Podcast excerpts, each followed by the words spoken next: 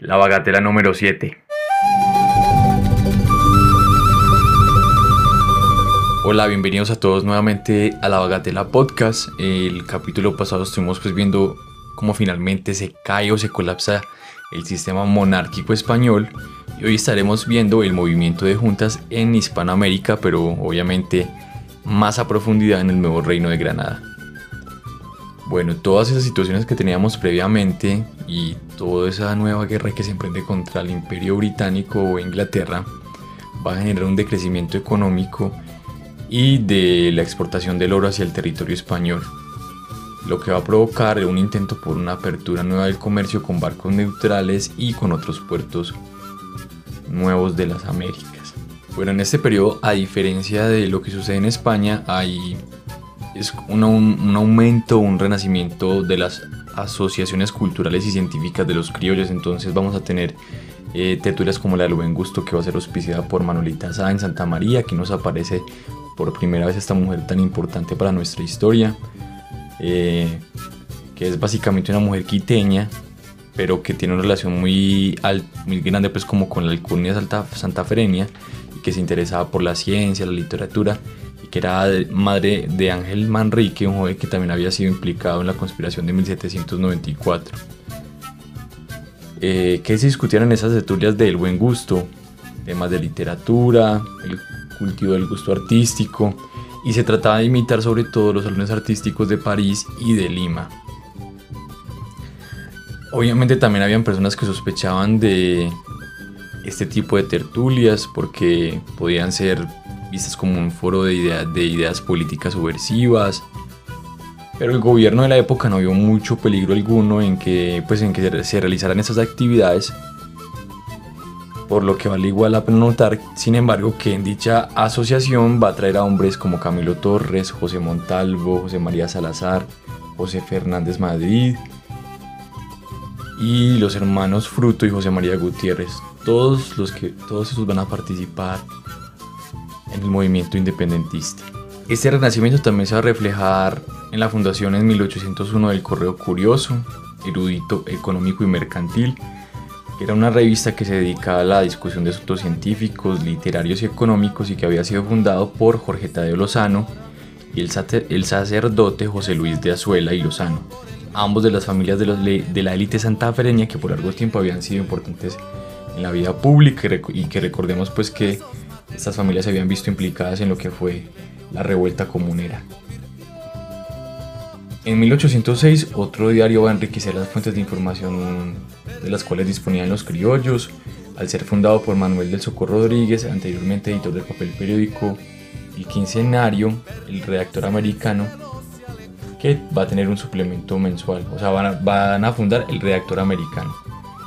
De nuevo el contenido era sobre todo general y literario, pero también difundía noticias sobre eventos en Europa y encomiaba a Napoleón en forma tal que enfureció a españoles conservadores como José Antonio de Torres.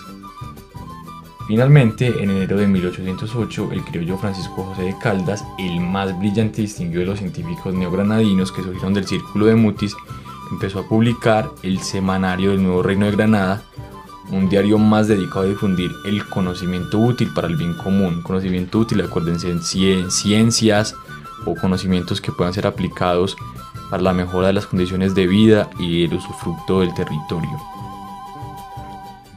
Es muy interesante los comentarios que empieza a hacer Caldas porque uno aquí ya puede percibir lo que sería un sentimiento de proto-nacionalismo cuando él comenta todas las naciones tienen su infancia y su época de estupidez y de barbarie. Nosotros acabamos de nacer. Luego procede a convocar a nuestros compatriotas, aquellos que de verdad aman a su país, aquellos que ansían la ilustración y la felicidad del nuevo reino de Granada, dando visos de ese sentimiento pues que ya existía. Para 1804 vamos a tener el cambio de virrey. Eh, va a llegar el virrey Amari Borbón, va a tener unos cuatro primeros plácidos, bueno, no tan plácidos porque igual la situación en Europa está muy convulsa, pero en el virreinato está tranquilo unos cuatro plácidos años de gobierno, hasta que se va a enfrentar a una estrepitosa caída y piso jurídico que lo mantenía en su poder. Lo que va a provocar eh, el movimiento de juntas que va a reclamar la soberanía en nombre de Fernando VII. Bueno, aquí nos toca volver a saltar el charco, entonces volvemos a España. Bueno, se van a conformar varias juntas. Vamos a tener una junta muy importante que va a ser la Junta de Sevilla, que se va a llamar a sí misma Suprema Junta de España y de las Indias, porque ahí era donde estaba el Consejo de Indias, y va a despachar inmediatamente comisionados a todos los principales dominios americanos.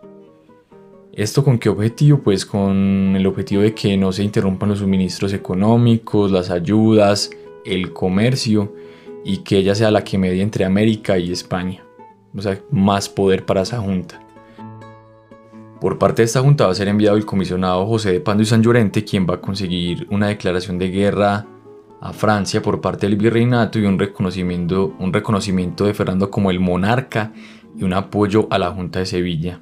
Ese, ese mismo año se va a reunir la Junta Suprema Central en Aranjuez, que se va a constituir en Aranjuez precisamente, y va a intentar organizar los asuntos de gobierno y la defensa de los territorios ocupados por los franceses. Ambas juntas, la Suprema y la de Sevilla, van a insistir a los criollos para que conformen gobiernos similares a los suyos en nombre del monarca. Esto con el fin de asegurar la lealtad criolla y el flujo de recursos como ya les había dicho, es decir, los va a mover un asunto meramente político, no crean que hay como un asunto por ahí, por detrás, como de simpatía con los americanos. En, enero del siguiente año, la Junta, la Junta Suprema va a proclamar eh, algo muy problemático para los funcionarios reales en los virreinatos y es Cabe decir, los vastos y preciosos dominios que España posee en las Indias no son propiamente colonias o factorías como las de otras naciones, sino parte integral y esencial de la monarquía española y que como tal deberían ser parte de la Junta Central. Es decir, se va a instar a los criollos a participar y a mandar su representación, lo cual no será tan proporcional como lo que se plantea pues en esta declaratoria, pues los reinos peninsulares van a tener mayor representación que los reinos que los reinos, porque realmente sí son colonias eh, americanos.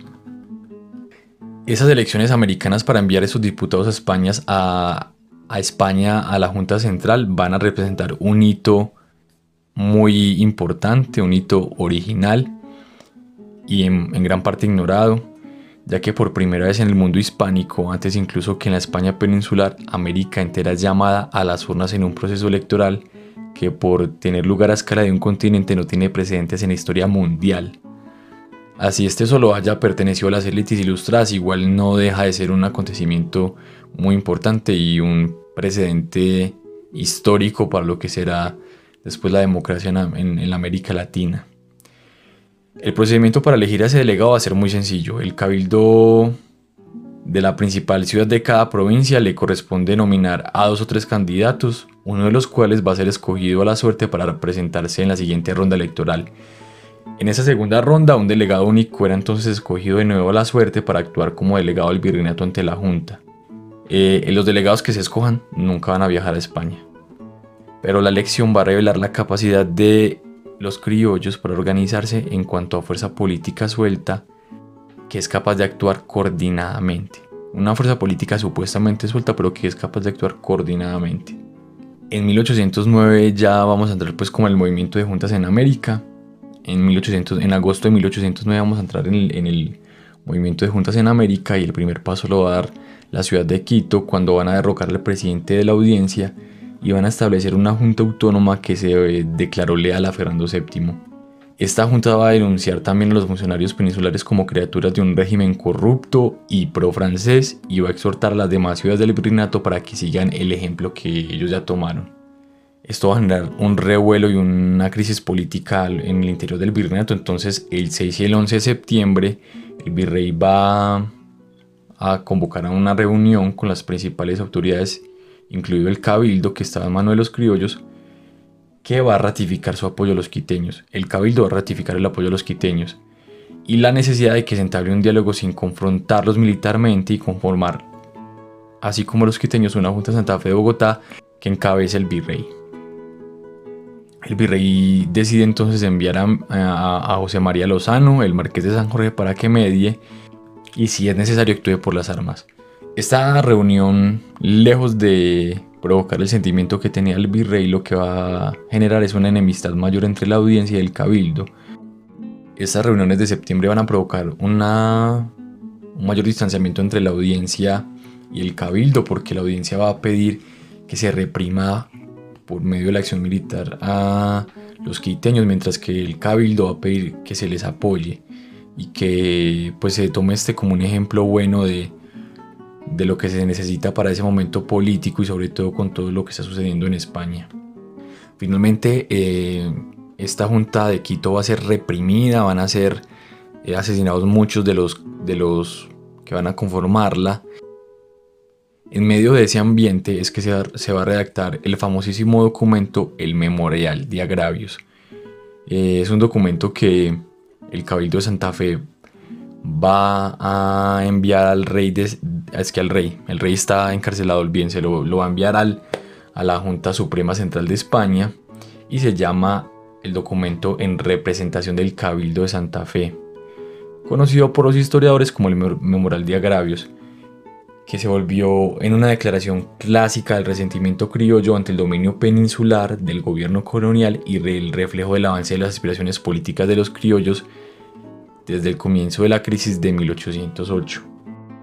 Cuando hablamos de este famoso documento, eh, hay que tener presente que este documento nunca va a ser enviado a España, pues va a ser tildado por el virrey y por la audiencia como un documento sedicioso, va a ser acusado de impartir ideas revolucionarias pero es sumamente importante porque en él sí se ven esas representaciones, esos imaginarios de que ya existe una protonación, ¿cierto?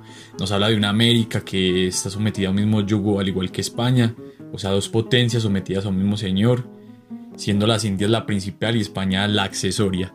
Eh, podemos observar también una tendencia de ese influjo de la Revolución Francesa y de los principios de los enciclopedistas en una búsqueda profunda de la justicia, pero en una justicia de igualdad, pero hay que entender esta justicia de igualdad eh, para representaciones desde las élites, ¿cierto? En una, no es que vayan a, a, ver, a ver una igualdad, una representación también para las personas o las gentes comunes, ¿no? Son las personas ilustradas, las personas que son idóneas, según Camilo Torres, para realizar estos trabajos necesarios para el desarrollo de la, del nuevo reino.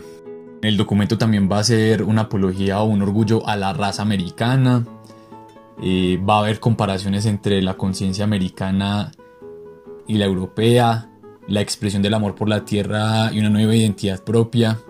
Y una comparación también con lo viejo, ¿cierto? Eh, una comparación entre el desarrollo de la población y las riquezas del imperio, con la innegable decadencia y el estancamiento de España, y cómo ésta se ha ido deteriorando a causa de sus monarcas. La acusa de ser también eh, un, reino, un país de un progreso material espiritual supremamente bajo para el siglo de las luces. Y no escapa tampoco eh, una crítica a la explotación que sufrían los reinos por parte de España, en donde se preguntaba, ¿de dónde han manado esos ríos de oro y plata que por la pésima administración del gobierno han pasado por las manos de sus poseedores sin dejarles otra cosa que el triste recuerdo de lo que han podido hacer con los medios poderosos que puso la providencia a disposición, pero de que no se han sabido aprovechar? Eso quiere decir que hace también una crítica porque, o sea, España a pesar de que manejaba las colonias a su antojo y todo iba hacia España, eh, esos recursos ni siquiera van a, van, a ir a, ni siquiera van a servir para el desarrollo español o para el progreso del, pueblo español, sino que van a enriquecer son las arcas de otros países europeos, entre ellos Francia, Inglaterra. Entonces, digamos que Torres también hace una crítica en ese sentido. Y además hace, un, hace, un, hace unos comentarios supremamente hermosísimos como estos que les voy a leer en este momento. Las riquezas precarias de los metales la hacen estimable. Pueden ellos agotarse y desaparecer. Es la tierra lo perdurable, ella y el elemento humano que la labora y la haga producir. Es el suelo fecundo en producciones naturales que no podrá agotar la extracción y que aumentará sucesivamente a proporción de los brazos que la cultiven es su templo y su variado clima donde la naturaleza han querido domiciliar cuantos bienes repartió. Entonces digamos que también hace como una apología o a esas riquezas que a partir de, que, a partir de, la Real Expedición Botánica los criollos también hacen conscientes pues de esa gran riqueza y ese potencial agrícola que también poseía el territorio americano. Un párrafo que pues en lo personal a mí me llama muchísimo la atención es este en el que Camilo Torres nos habla del istmo de Panamá y dice lo siguiente.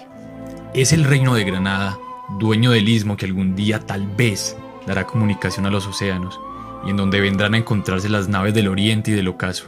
Entonces digamos que también hay una visión muy clara eh, de ese territorio y la visión que los criollos también querían apostar por él, ¿cierto? No estamos hablando de personas que para este momento histórico eh, sean, sean, por decirlo así, como infantes o que no tengan un pensamiento político desarrollado. Ellos tienen una noción muy clara del, de lo que debería ser el sistema de gobierno para las Américas y Camilo Torres nos lo deja muy claro en el Memorial de Agravios. No solo, no solo contento con eso, también en tono amenazante les recuerda a las Españas lo que sucede con las 13 colonias americanas, ¿cierto?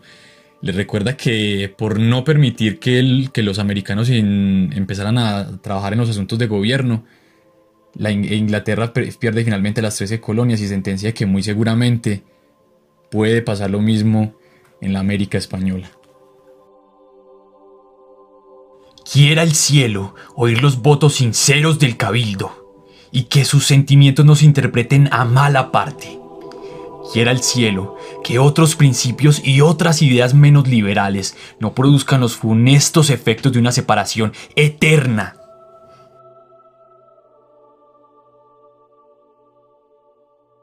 Lejos de la situación mejorar para España, lo que va a pasar es que va a seguir la tensión política, la incertidumbre, y se va a agravar cuando se dé la caída de la Junta Central de España y el ascenso del Consejo de Regencia, que ahora va a tomar la batuta y va a reclamar la soberanía en nombre del rey. A finales de 1809, Napoleón va a ofrecer una tentadora libertad a las Américas y el gobierno español se va a ver cada vez más acorralado y va a proclamar de ahora en adelante, americanos españoles, os veis elevados a la dignidad de hombres libres. Tomad en cuenta, al pronunciar el nombre de quien os representará en el Congreso Nacional, que vuestros destinos no dependen ya de ministros, virreyes o gobernadores, están en vuestras propias manos. El gobierno, después de tanto tiempo, aceptaba que las colonias habían sido maltratadas y reprimidas en el pasado, dando reconocimiento a los reclamos de autogobierno que, presentaban los criollos, a la par que este peligroso discurso llegaron los representantes de la regencia Villavicencio y Montafur, Montúfar perdón, a la ciudad de Cartagena, quienes en una situación similar a la de Santa Fe, o sea, toda esa tensión política que también estaba en Santa Fe, median en el conflicto haciendo que el gobernador de Cartagena comparta el gobierno para luego ser depuesto el 14 de junio de 1810 por una junta conservadora o un poco más conservadora conformada por criollos y peninsulares. Y peninsulares que daría paso a la toma del control por parte de los criollos más radicales que al año siguiente convertirían a la Cartagena histórica, es decir, a la provincia de Cartagena, en la primera provincia a romper sus lazos absolutos y totales con España. Casi como si se hubiera eh, prendido un polvorín, van a empezar a pasar, va a empezar a suceder lo mismo en diversas ciudades y villas del virreinato. Va a pasar en Cali el 3 de julio, el 4 en Pamplona, en el Socorro el 9 y el 10 de julio. Y llegamos acá por fin a la noche del 19 de julio de 1810, donde les recomendamos escuchar el capítulo con el que iniciamos esta serie y miren todo cómo viene a conectar justo en este momento.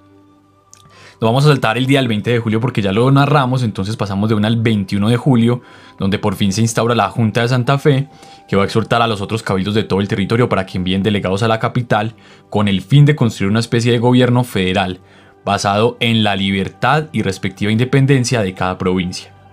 Esta proclama refleja las opiniones de la ET reformista ilustrada que deseaba el cambio político firmemente dirigido desde arriba y se mostraba ansiosa por evitar cualquier perturbación del orden social existente.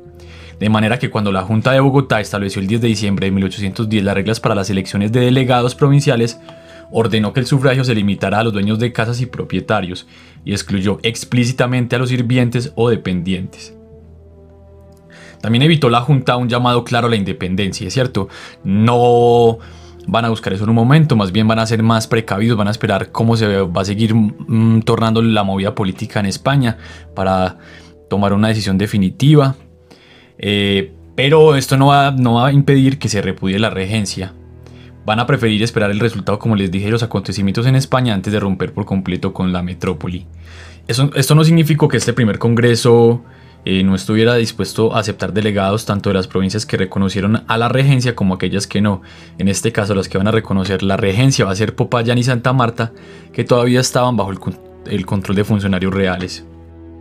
Muchas de las provincias no van a aceptar la regencia porque, como habíamos dicho, el la Junta, eh, la Junta Suprema Central les había dicho que eran reinos y partes íntegras de la monarquía española y como tal entendían esa soberanía o esa pertenencia a, ese, a esa monarquía por medio de la cabeza o de un monarca, ¿cierto? No se sentían eh, pertenecientes a la península como tal, sino que solo se sentían unidos por medio del rey. Entonces esto va a hacer que muchos no quieran aceptar la regencia y solo vayan a aceptar la autoridad directa del rey o la que emanaba de la Junta Central Suprema. La autoridad central que hay en Santa Fe de Bogotá, a pesar de que los criollos santafereños van a tratar de mantenerla, no va a durar mucho tiempo, pues vamos a entrar en la mal llamada patria boba. Bueno, hasta acá llegamos con este capítulo de la bagatela, el movimiento de juntas. Un movimiento de juntas que se va a inspirar en, la, en los pensamientos franceses, en la constitución de Filadelfia para crear sus representaciones y sus nuevas ideas de gobierno y que va a desembocar en lo que vamos a conocer como la patria boba. Eh, no se pierdan la bagatela, nos vemos en el próximo capítulo, donde vamos a analizar más a profundidad este primer momento de la República que luego seremos. Entonces, como siempre les digo, muchísimas gracias por escuchar este podcast. Fue realizado con todo el cariño posible, pero soy consciente también de que puede tener todos los vacíos históricos posibles. Entonces los invito a que ustedes también investiguen y lean los documentos. Entonces, hasta el próximo capítulo de La Bagatela Podcast. Para este episodio fueron utilizados los textos colombiantes de la independencia del historiador Anthony McFarlane, Modernidad de Independencias, Ensayo sobre las Revoluciones Hispánicas de François Javier Guerra, y el Memorial de Agravios del Dr. Camilo Torres. Este podcast fue realizado con el apoyo del Ministerio de Cultura y la convocatoria Comparte lo que somos. Investigación, narración y edición, Emanuel Giraldo.